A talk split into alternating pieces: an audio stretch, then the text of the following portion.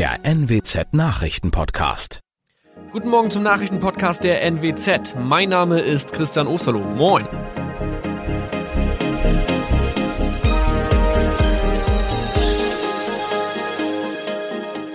Und das sind unsere regionalen Nachrichten am Morgen. Die Grünen wollen Moorstraße in Oldenburg umbenennen. Viereinhalb Jahre Gefängnis für Falschgoldhandel.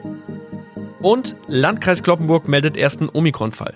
Der Name Moorstraße könnte laut den Oldenburger Grünen rassistisch aufgefasst werden. Deshalb fordern diese eine Umbenennung. Die Straße wurde allerdings nach Hermann Moor benannt, einem der ersten Siedler in der Gegend. Um Missverständnisse auszuschließen, beantragen die Grünen eine Änderung in Hermann Moor Straße. Dann müssten alle Anwohner ihre neue Adresse in ihren Pässen angleichen. Außerdem müssten Polizei, Feuerwehr, Rettungsdienste und Anbieter von Navigationssystemen informiert werden. Die Stadtverwaltung schlug vor, ein Zusatzschild mit Informationen zur Person Hermann Mohr anzubringen. So könne man alle Irritationen beseitigen.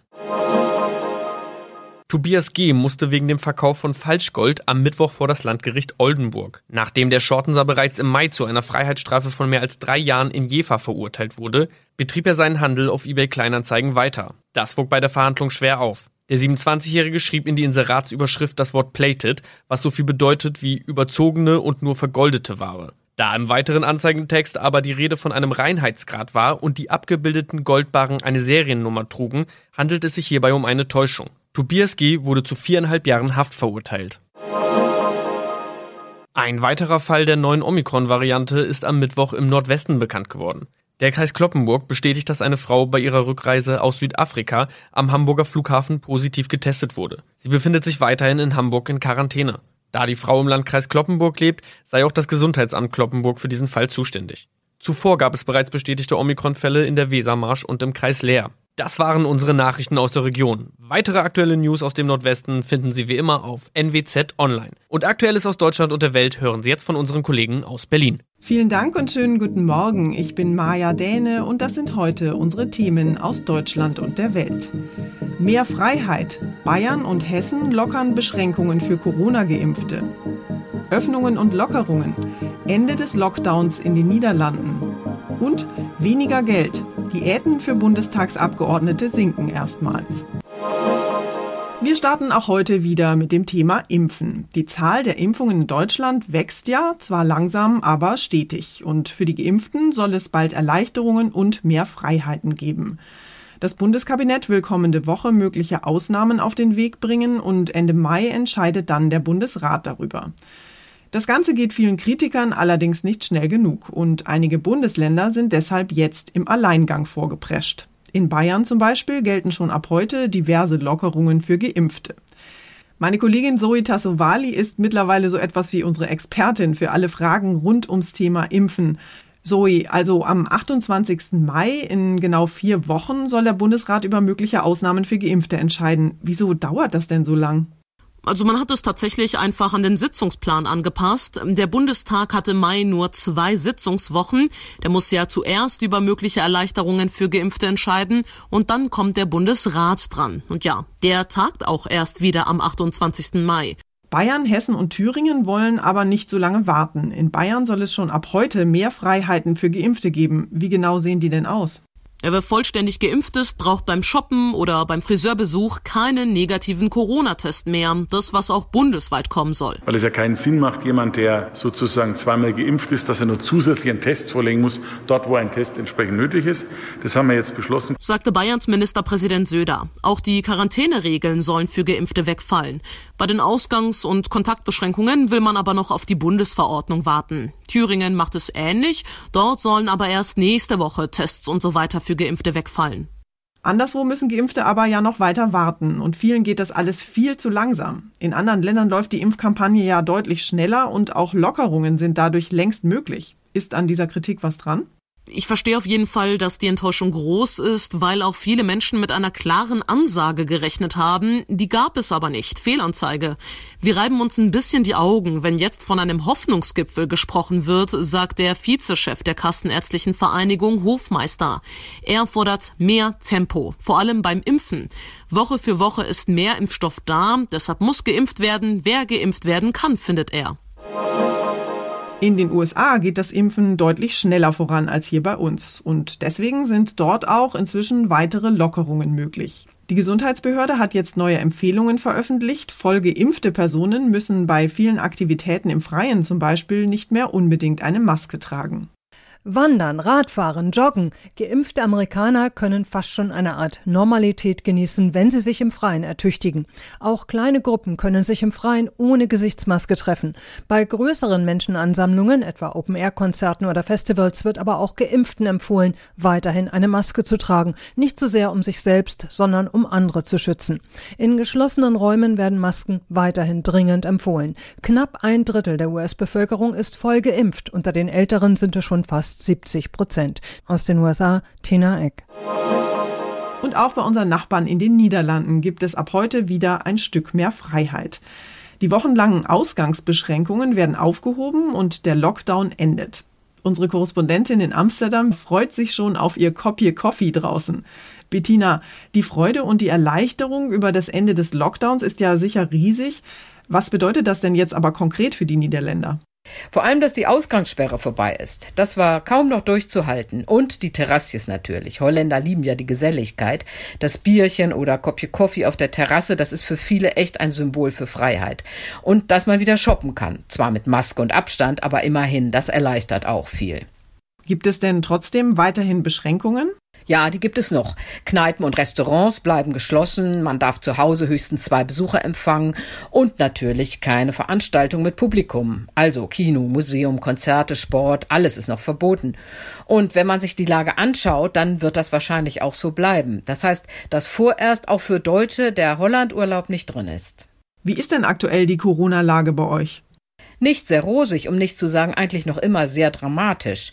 Hohe Infektionszahlen, großer Druck auf die Krankenhäuser, volle Intensivstationen und die Lockerungen, die ab heute gelten, hat die Regierung beschlossen gegen den ausdrücklichen Rat der Ärzte und der Virologen.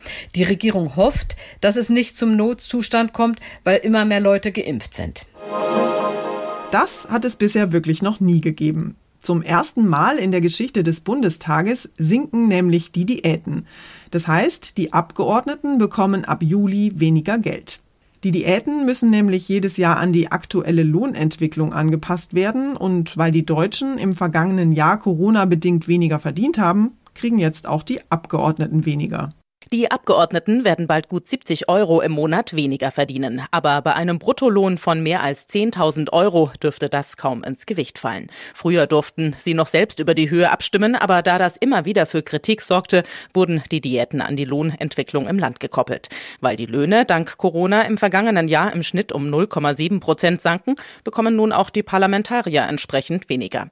Die ersten Bundestagsabgeordneten überhaupt bekamen 1949 gerade mal 600 100 D-Mark. Dann ging es steil bergauf. Null Runden hat es schon gegeben, aber dass die Diäten sinken, gab es vorher nie. Ursula Winkler, Berlin. Und wir bleiben noch kurz im politischen Berlin. Der Wahlkampf läuft ja trotz Corona bereits auf Hochtouren und Unionskanzlerkandidat Armin Laschet hat sich jetzt Verstärkung in sein Wahlkampfteam geholt. Sein ehemaliger Konkurrent Friedrich Merz ist wieder im Spiel. Der hatte ja im Januar beim Kampf um den CDU-Chefposten gegen Laschet verloren. Aber jetzt soll er Wirtschaftsexperte im CDU-Wahlkampfteam werden. Zu Laschets Stärken gehört es, frühere Konkurrenten einzubinden und so verwundert es nicht, dass er Merz in sein Team holt. Und der Umstand, dass er das bei einer Videoschalte mit der baden-württembergischen CDU bekannt gibt, ist kein Zufall. Die Südwest-CDU ist der zweitgrößte Landesverband und hat im Machtkampf um die Kanzlerkandidatur mehrheitlich CSU-Chef Söder unterstützt. Aber auch der frühere Unionsfraktionschef Merz ist in dem Landesverband sehr beliebt. Mit dieser Personalentscheidung kann Laschet also auch bei seinen Kritikern punkten. Dirk Zeitler Berlin. Unser Tipp des Tages heute für alle Radfahrer. Deutschland soll in den nächsten Jahren zum Fahrradland werden. Wie genau das aussehen soll, das steht in einem neuen nationalen Radverkehrsplan, den Bundesverkehrsminister Scheuer gerade bei einem Kongress in Hamburg präsentiert hat. Ziel ist es, den Radverkehr bis 2030 auf dem Land und in der Stadt zu fördern, zum Beispiel mit dem Bau von mehr Radschnellverbindungen und Fahrradparkplätzen. Ronny Thorau aus unserer Serviceredaktion hat die schöne neue Fahrradwelt mal genauer unter die Lupe genommen. Ronny, für Radfahrer klingt der nationale Radverkehrsplan ja ziemlich paradiesisch. Ja, zumindest in der Ankündigung. Mehr Radwege, keine Lücken, also da mehr, die Radwege auch so breit und gut ausgebaut, dass Pendler die zuverlässig nutzen können und auch, dass da Lasten drauf transportiert werden können, Stichwort Lastenräder. Und das Ganze soll auch noch im guten Einvernehmen mit Autofahrern gelingen, so Verkehrsminister Scheuer. Ja, und obwohl das Radfahren dann mehr wird, soll es auch noch sicherer werden. 40 Prozent weniger tödlich verunglückte Radfahrer bis 2030 sind auch ein Ziel. Aber ist das denn realistisch, dass sich Deutschland in den nächsten zehn Jahren tatsächlich in ein Fahrradmusterland verwandelt? Naja, es ist schon erstmal eine riesen Wunschtüte sozusagen, aber eben durchaus mit Geldmitteln und konkreten Zielen unterlegt. Da haben sich auch Bürger mit Vorschlägen beteiligen können. Konkret umsetzen vor Ort müssen das dann aber jetzt die Kommunen, so Stefanie Kroner, Sprecherin beim Allgemeinen Deutschen Fahrradclub. Müssen jetzt wirklich die Schippe in die Hand nehmen und anfangen, diese Radwegenetze zu bauen. Und das muss ja schnell gehen. Ja, und da kann es dann vor Ort natürlich wieder hakelig werden. Allerdings wird auch der rechtliche Rahmen angepasst. Das heißt also, so einfach blockieren kann jetzt zum Beispiel Beispiel, sagen wir mal, ein Radfahrer, völlig unfreundlicher Bürgermeister die Pläne auch nicht. Im Moment gibt es ja einen richtigen Fahrradboom in Deutschland. Hat das vielleicht auch damit zu tun, dass jetzt in der Pandemie immer mehr Menschen von Bus und Bahn lieber aufs Rad umsteigen? Also den Fahrradboom gibt es ja schon länger, unter anderem auch, weil E-Bikes zum Beispiel das Radeln auch in bergigem Gelände und auch für Ältere erleichtern. Und eine große Rolle spielen aber auch die Klimaschutzziele, denn allein durch die müssen ja einfach mehr umweltfreundliche Verkehrsmittel her.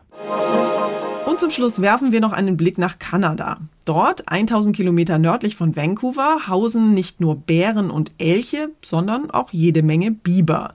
Und die haben jetzt für einen 36-stündigen Ausfall von Internet, Fernsehen und Mobilfunk gesorgt. Die Nager haben nämlich offenbar beim Dammbau an mehreren Stellen ein wichtiges Glasfaserkabel angeknabbert und daraufhin ging prompt überall in Tumbler Ridge, einem 2000 Seelen-Kaff in den Ausläufern der Rocky Mountains, das Licht aus. Totaler Biber-Blackout sozusagen. Die Tierchen hatten sich offenbar bis zu dem Kabel in einem Meter Tiefe durchgebuddelt und anschließend die immerhin 12 Zentimeter dicke Verkleidung sauber durchgebissen. Das Markierungsband des Kabels haben die Biber übrigens ganz clever gleich mal recycelt und für ihren Dammbau wiederverwertet. Bei eisigen Temperaturen konnten Techniker den Schaden inzwischen beheben und die Menschen können jetzt wieder Netflix gucken und telefonieren. Ob die Biber wenigstens das Kabelmarkierungsband in ihrem Biberbau behalten durften, ist nicht bekannt. Das war's von mir für heute. Ich bin Maja Däne. Kommen Sie gut in den Tag. Tschüss und bis morgen.